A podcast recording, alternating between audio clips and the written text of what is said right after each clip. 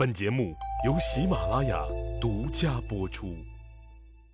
上集咱们说到，说陆贾没费一兵一卒，只靠着一张嘴和一颗无所畏惧的心，就让南越的赵佗臣服了。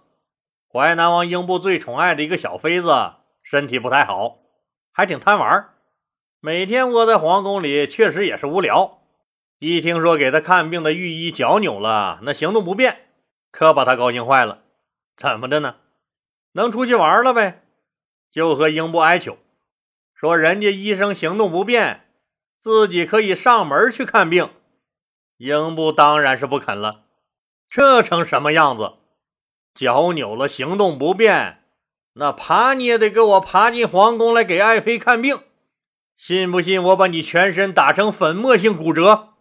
后来经过小美女的软磨硬泡，英布最终答应了让爱妃去登门看病。谁能想到，就是这么个闹着玩似的一个决定，差点导致了天下大乱。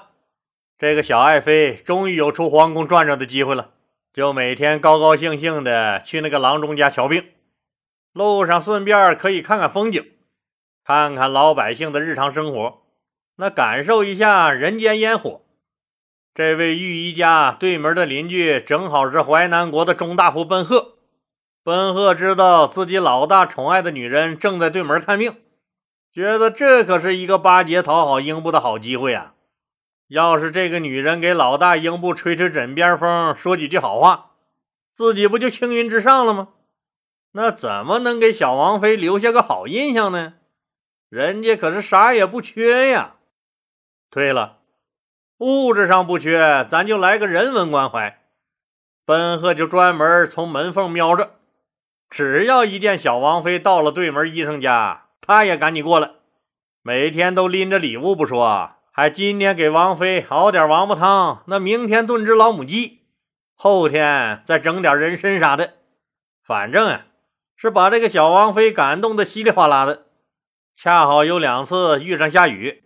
医生就让自己的婆娘炒了几个菜，请小王妃喝酒，当然也请对门邻居奔鹤一起作陪。宴席上，大家众星捧月一样围着小王妃转，又是唱赞歌，又是戴高帽的。在王宫里的时候，大家都是围着淮南王英布转的，现在大家都围着自己转，小丫头很是受用，对这个中大夫奔鹤的印象那是相当的不错，就琢磨着。说有机会啊，让自己的男人提拔提拔这个好人。一次和英布激情过后，两个人说起了悄悄话。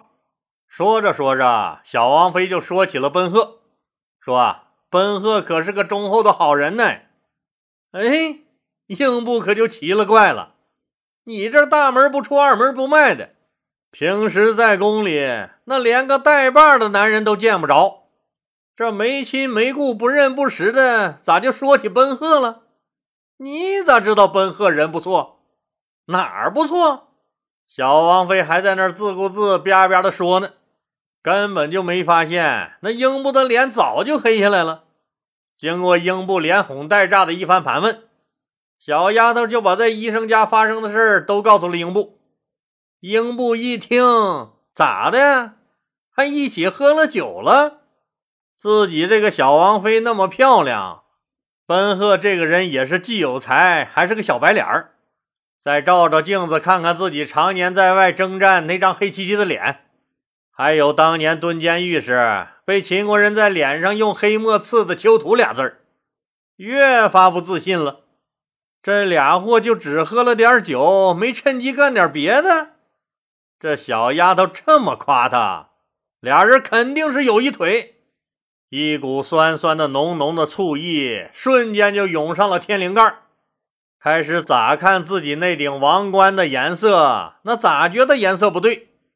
无意间又一照镜子，发现自己脑袋上好像居然长出了几根绿头发。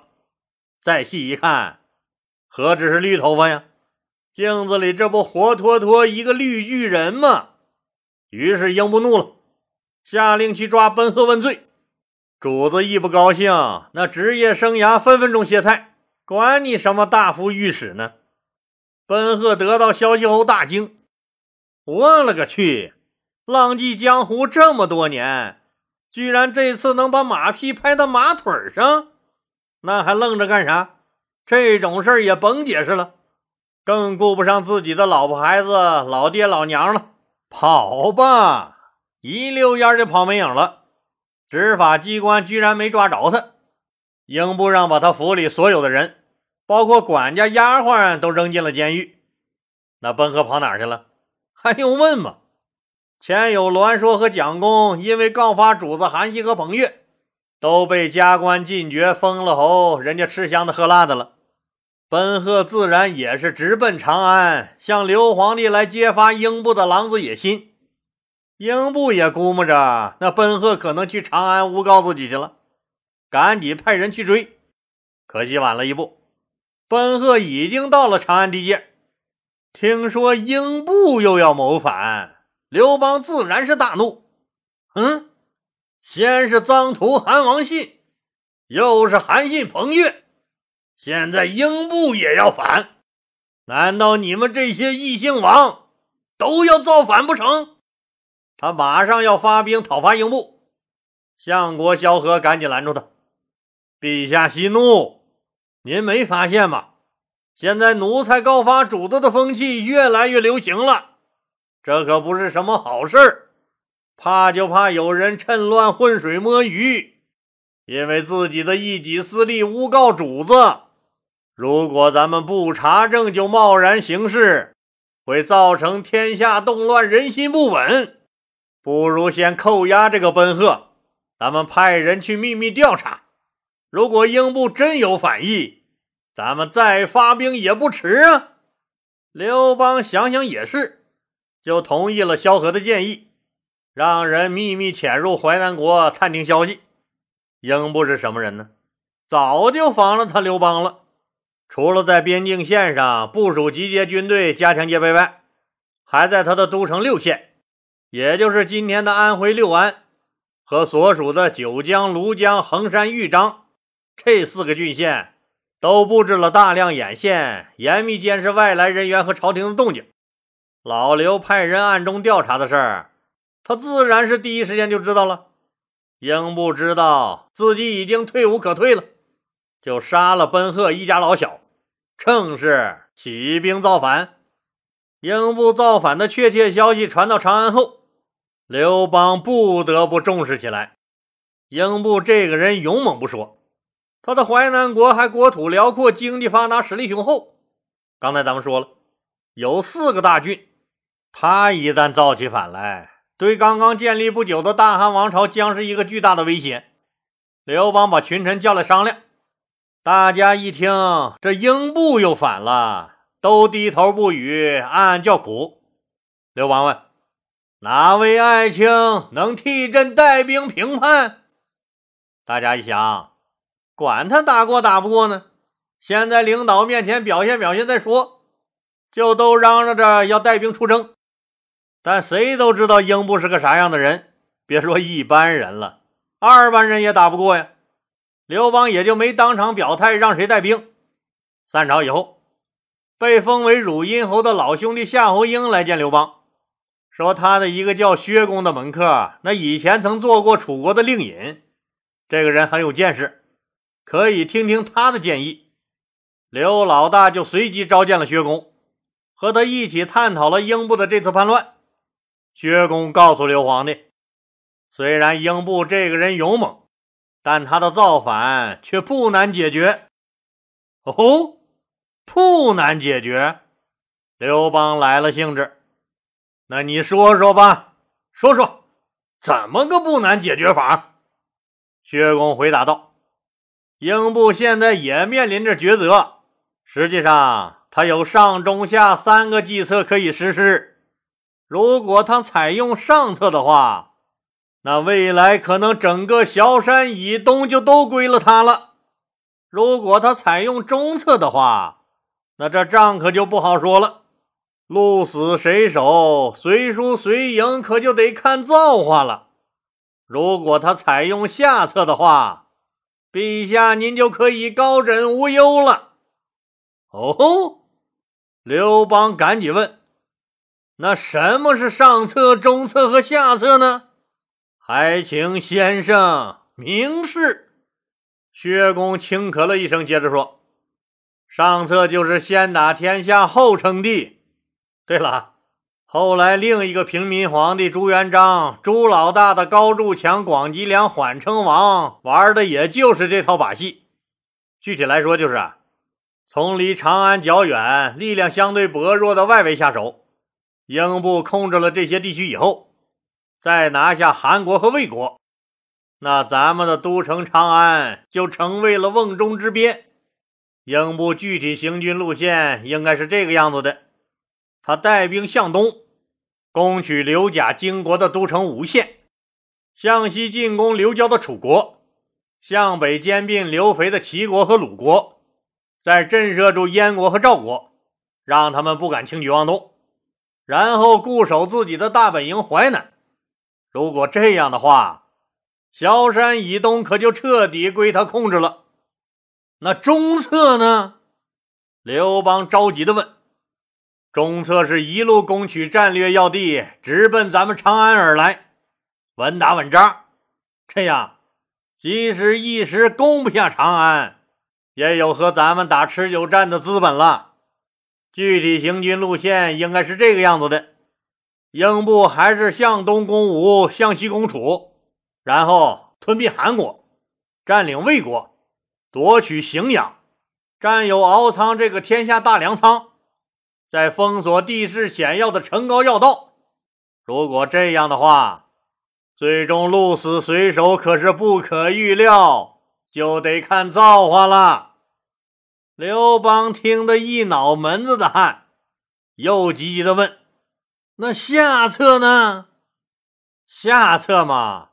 就是向着长安相反的方向，以扩大他的地盘和守财为主，目的是当个大大的土皇帝，及时行乐。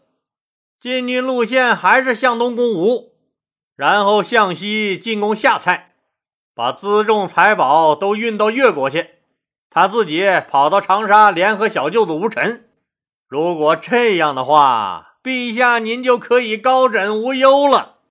听了这番话，那刘邦的心那是拔凉拔凉的，都碎成了饺子馅儿。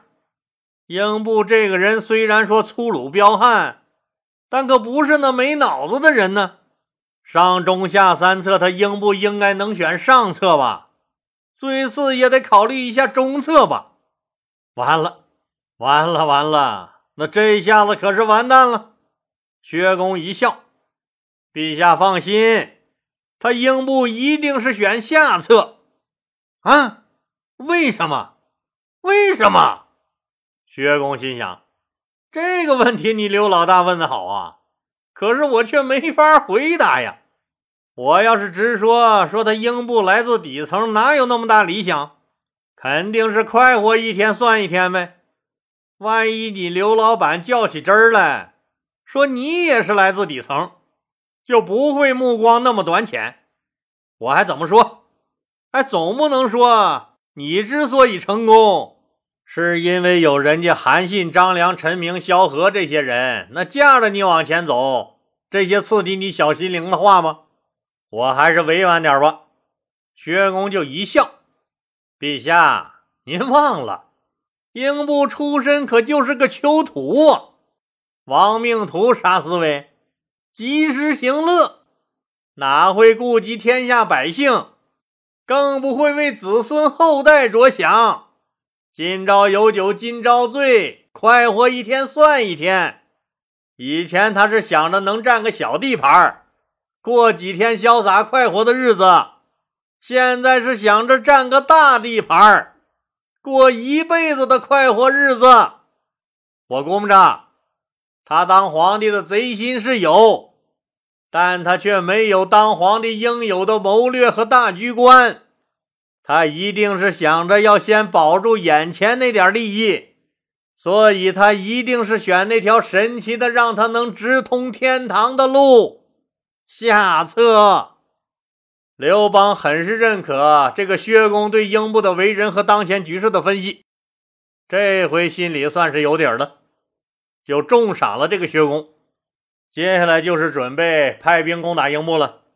这时候刘邦刚好得了病，还没好，况且也六十多岁的人了，又常年在外征战，满身伤痛，身体确实有点吃不消了。既然英布掀不起什么大浪来，那就派太子领兵出征，去平定英布吧。这消息一公布，太子请来的那四个老头子上山四号可不干了，赶紧告诉李治。绝对不能让太子出征！太子已经是未来的法定接班人了，让他去征讨英布。这仗要是打赢了，那是应该的，也不会得到什么好处。但万一要是打输了，就要大祸临头了！看看咱们军队里那些冲锋陷阵的将军们，哪个不是跟着刘皇帝出生入死、平定天下的枭雄？他们会听一个小屁孩的安排？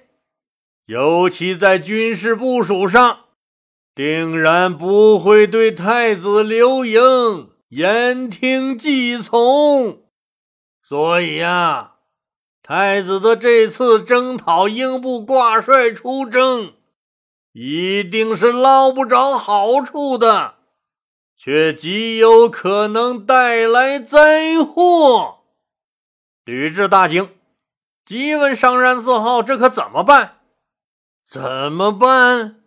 用你们女人的办法。”柔情蜜意不行，就用你们百试不爽的一哭二闹三上吊，用这个绝招。